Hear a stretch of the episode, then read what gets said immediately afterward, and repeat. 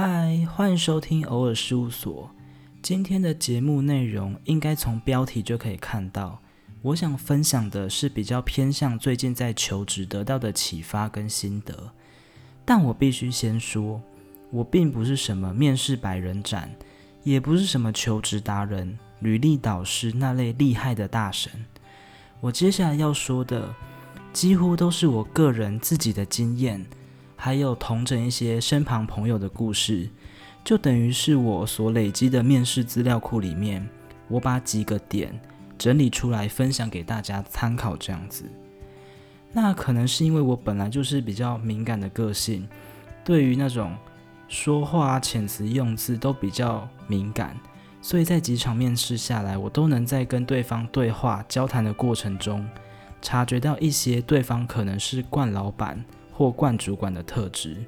希望大家透过今天的分享，再往后能不要踩雷就不要再踩雷了。而好巧不巧呢，我在一个面试经验的里头，不小心就碰上了我接下来要说的所有迹象的总和。就就这么说好了，就好像你在一个迷茫的求职的。一个大染缸里面，你把手伸进去搅啊搅，拉啊拉，结果一抽，靠！面试的下下签的意思。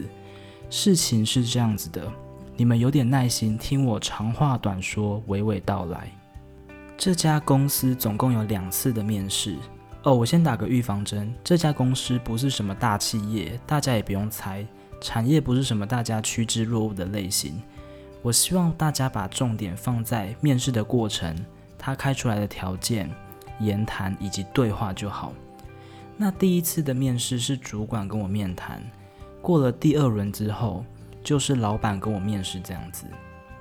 在第一次面试的时候，主管跟我简单说明了工作的内容、薪资的福利，还有工作时间跟休假的制度。这间公司的试用期有三个月，那薪资分别是二十六、二十七跟二十八 K。然后三个月到期之后，就会有一个简单的考核，通过之后就可以变成正式的员工。那一个月就是变成三万块，然后每半年可以调薪一千块，最高最高就升到三万五这样子。工作满一年之后，就可以有每年两个月的年终奖金，然后每半年同时也会发放绩效奖金，数字跟目标我有点忘了。好像分为两个目标，一个是九十五 percent 会有四万块，接下来的目标九十 percent 会有两万块。我有点忘记那个门槛跟确切数字到底是什么，但是我记得就是蛮好像蛮难达到的。然后奖金的部分，另外还有工作满两年之后会有公司的盈余分红，但是要第二年之后才会发放。然后第二年是十万，第三年是二十万。第四年之后，则一律就是四十万。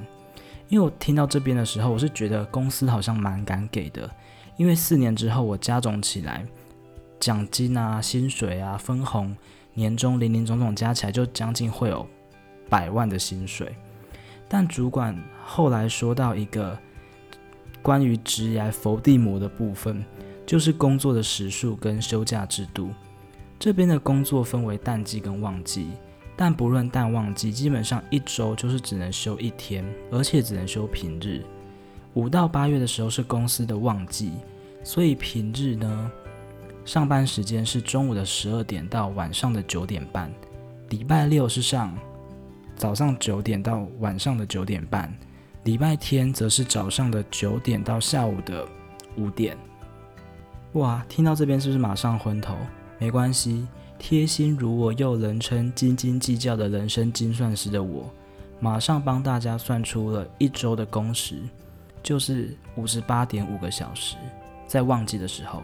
然后在淡季的时候，因为平常上班的时间，平日上班时间变成下午四点开始，所以一周的工时则是有四十二点五个小时这样子。那回家之后呢，我就因为工时太长的事情耿耿于怀。但又觉得这个产业，好啦，直接说了，我是去面试补习班，真的是讲到嘴软，因为故事如果没有巨细靡遗的话，我自己会不知道怎么讲，所以就直接说，我就是去补习班面试这样子。然后面试的职缺是代班的导师，但因为我是外文系毕业的，相当于本科系，所以主任在面试的时候就说，之后的发展可以变成授课老师，不用被绑在那边，等于就是有课的时候才出现，不用像导师一样按照打卡上班的形式上下班，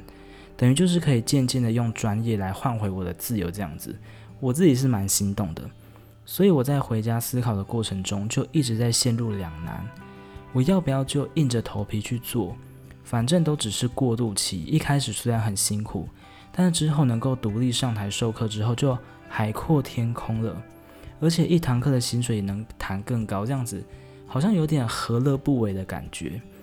反正我就是一边过不去工作时数太长、休假太少的这关，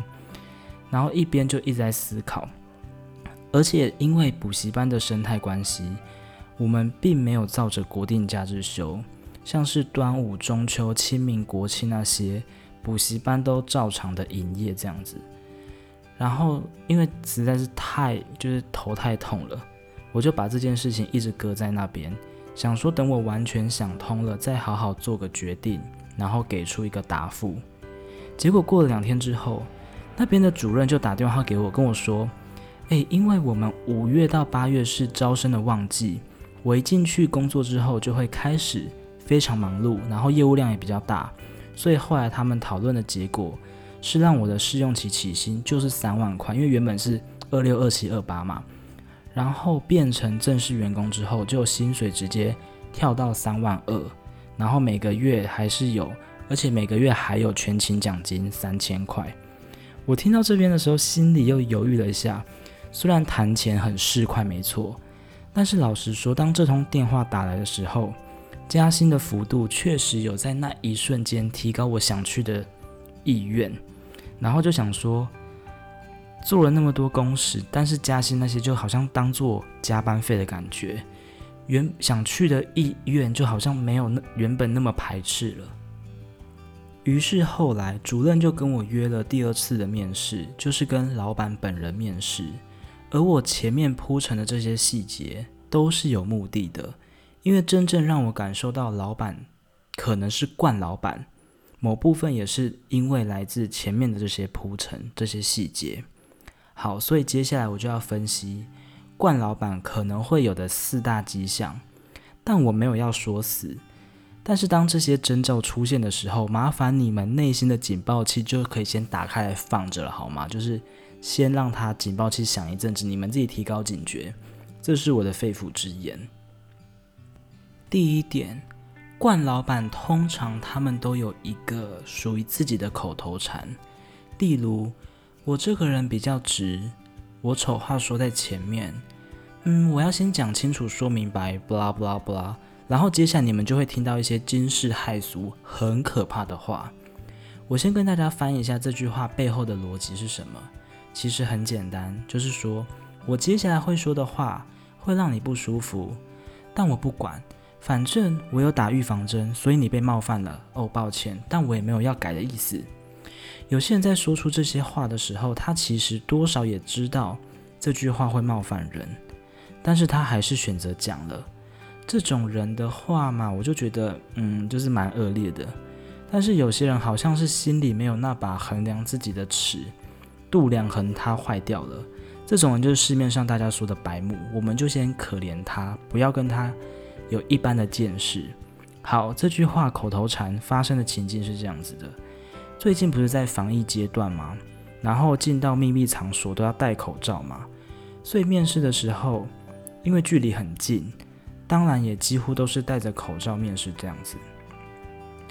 然后这时候呢，老板他突然请我把口罩摘下来。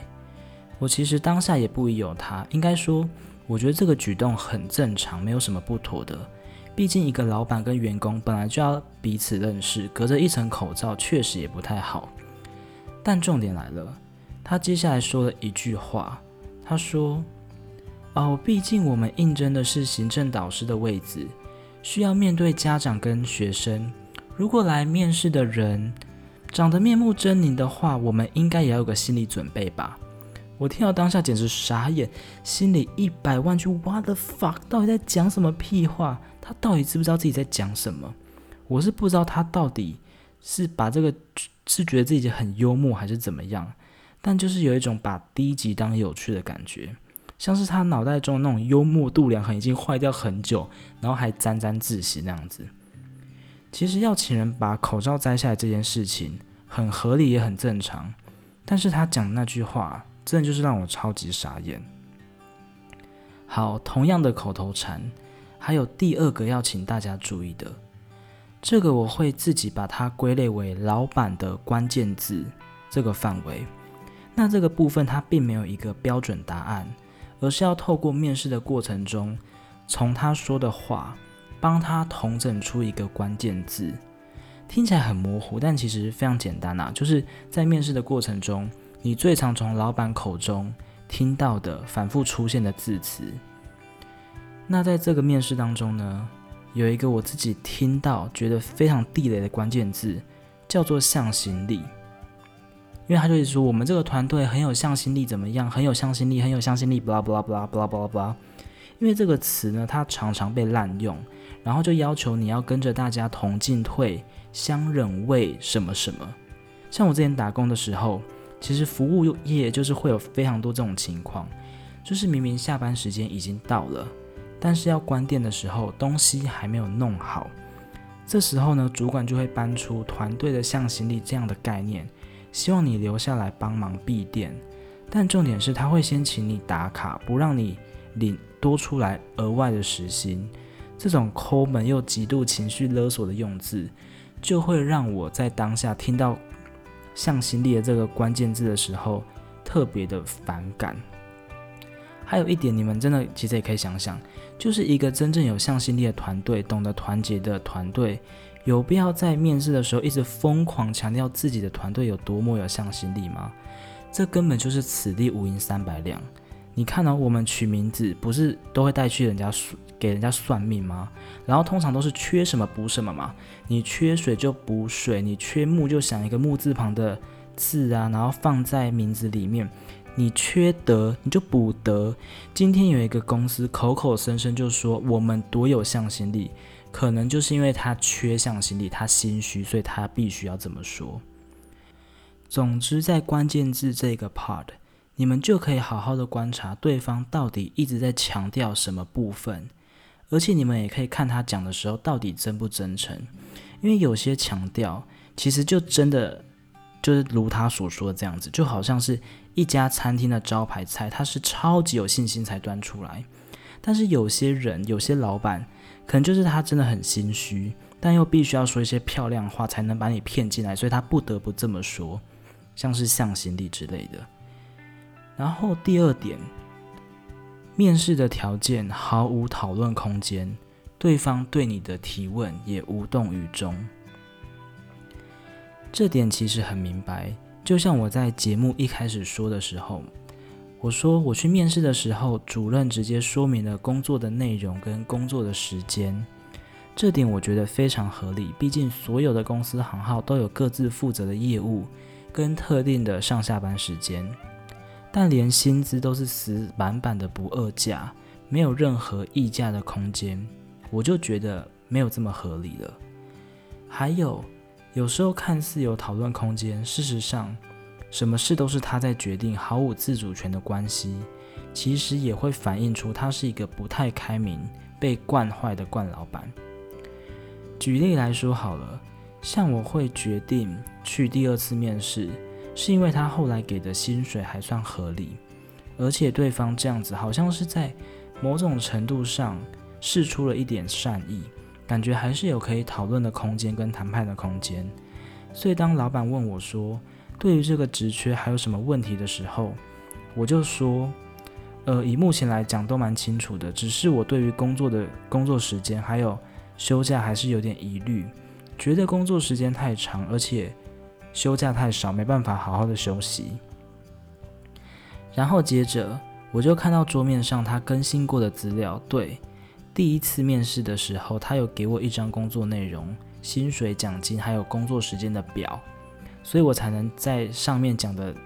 比较详细。总之呢，桌上二次面试的表格，我发现上面奖金的栏位好像跟之前不一样了。原本两年就可以领到分红，变成三年才能领。我就问老板说：“诶，请问这个分红的规定是更改了吗？我上次来面试的时候是两年就可以领了。”结果你们知道他居然回我什么吗？他居然给我云淡风轻的说。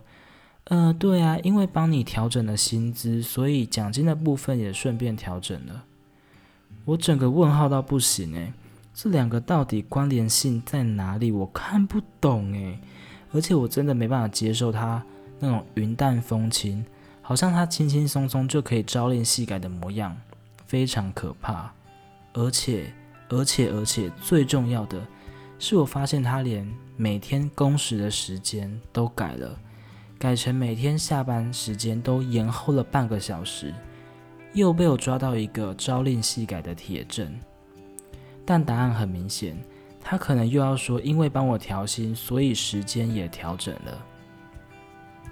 所以在面试的时候，你们可以好好衡量老板、主管跟你们在面试的过程中，你们之间的关系有没有尽量达到平衡。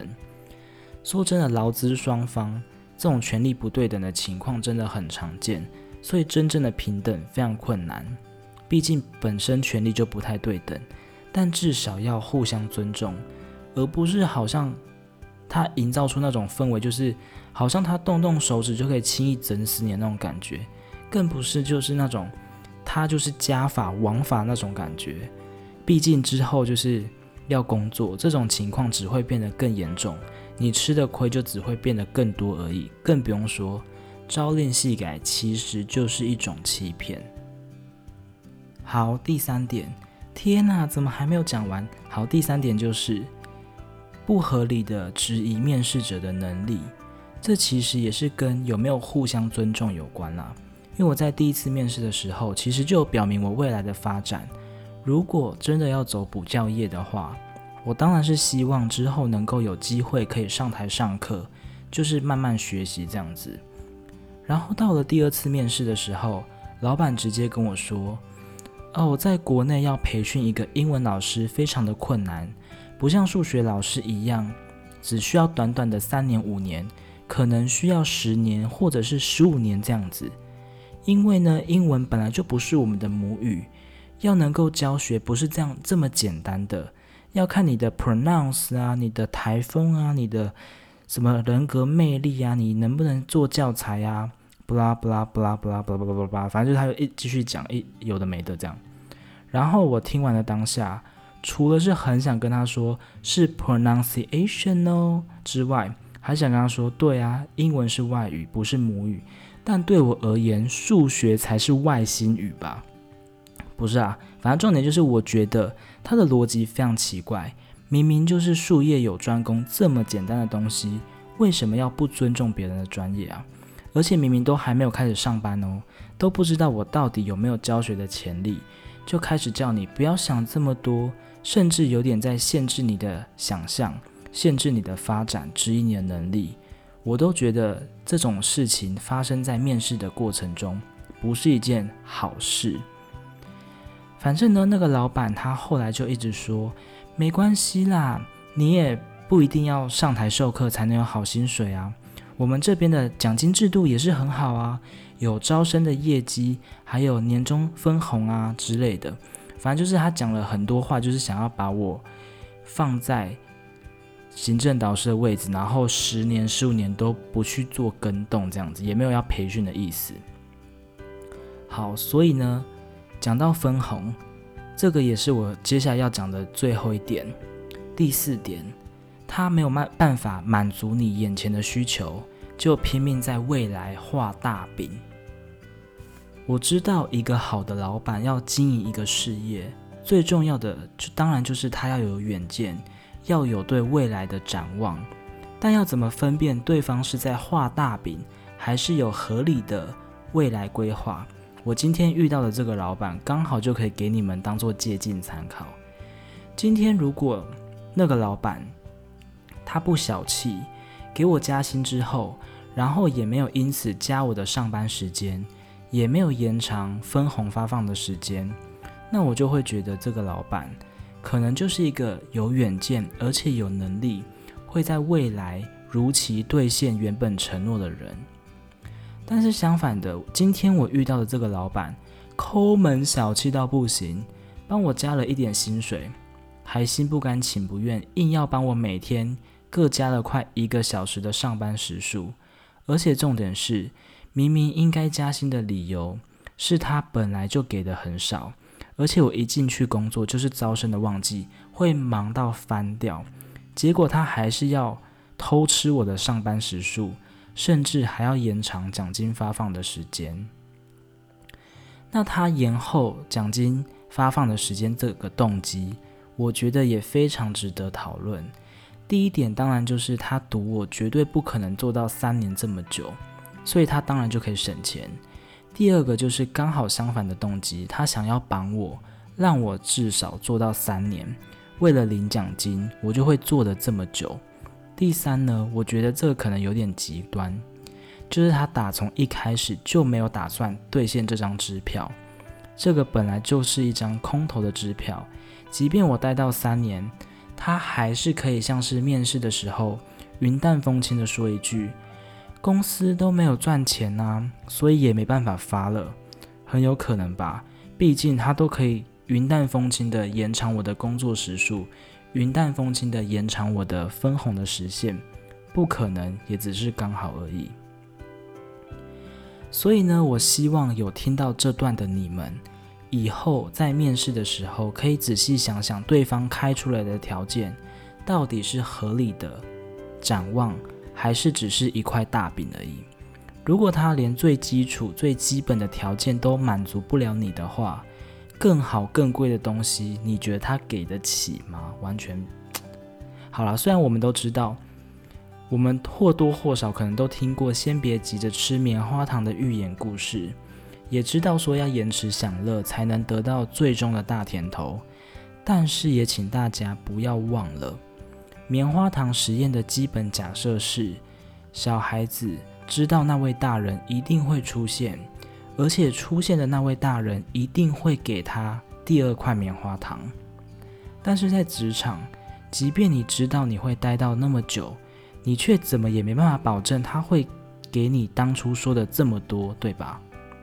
所以我在听到他画大饼的时候，我真的是胃痛到不行，只好跟他说：“